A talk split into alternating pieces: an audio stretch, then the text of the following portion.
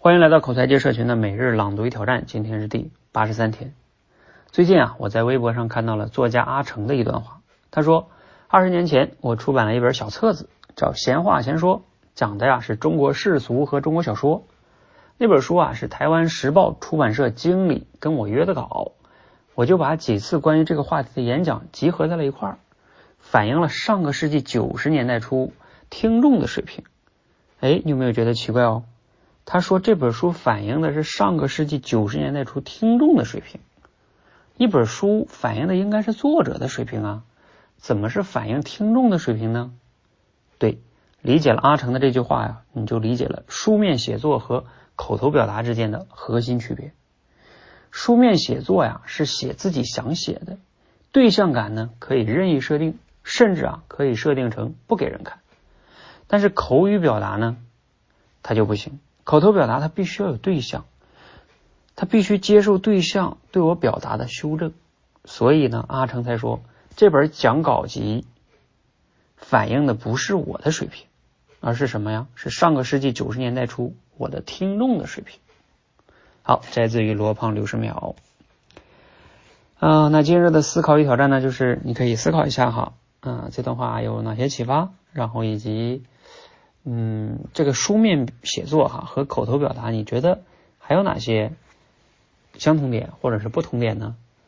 哎，刚才罗胖他讲到的这个是不同点哈。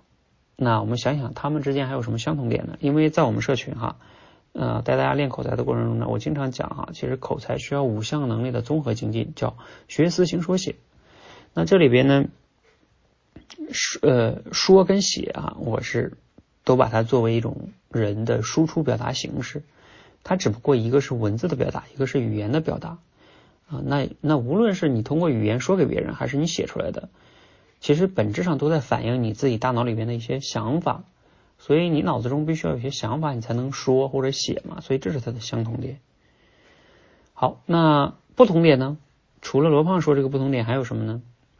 其实，在我看来啊，除了罗胖说这个不同点以外，还有一个非常核心的不同点，就是写作你其实是有修改时间的，但是呢，表达它往往是就是你说出的话就说出去了，尤其是我们现实中跟别人在说话的时候吧，出口就是出口了啊。那但是写作不一样，你看你在纸上写，写完了你可以修改，是吧？不一样吧？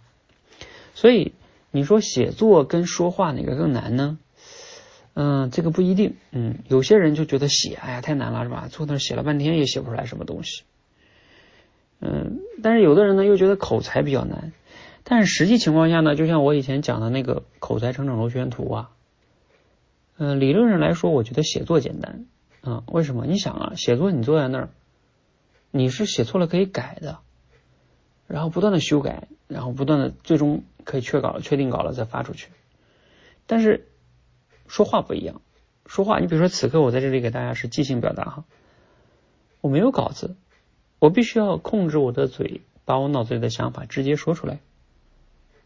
那这个时候它的难度就不一样了，你没有那么多的缓存时间，也不可能把刚才那句话重新收回来重新说啊。当然，我确实也可以重录哈，但是我说的意思是现实中，比如说你们在开会发言的时候，那说出去就是说出去了。所以说话它的准备时间短呀，所以在这个层面上来说呢，如果大家嗯觉得有时候即兴表达比较难，那你是否要先能做到？我给你时间，你能不能写出来呢？啊，包括你像我们社群中带大家训练也是这样的理念。嗯，看我们前面公众表达官的前面的模块，大家练小故事的时候，你来我们直播间演讲，我们会先让你去准备啊，你可以讲很多遍，你再来讲。那这个就降低难度了呀。如果我直接让你上直播间，我给你出个什么话题，现场就说，那肯定难啊。你没有那么多准备时间。那当然了，嗯，有一些跟我们练了很长时间啊，半年、一年以上的学员，啊，他们也能做到即兴表达。我就经常给他们出个关键词，比如说我之前给他们经常出什么啊，很多哈，我都随便想的，我都随便现场现现翻的。我经常我们那个直播间范范同学来讲，我就给他讲什么日本 老龄化。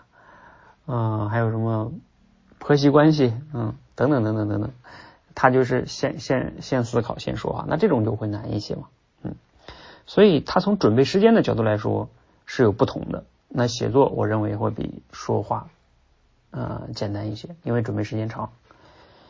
好，我们先聊到这么多哈，就是大家可以在留言分享一下，你觉得书面表达和口头表达的一个还有哪些相同点和不同点呢？好，让我们一起每日朗读与挑战，持续的输入、思考、输出，口才就会变得更好。谢谢。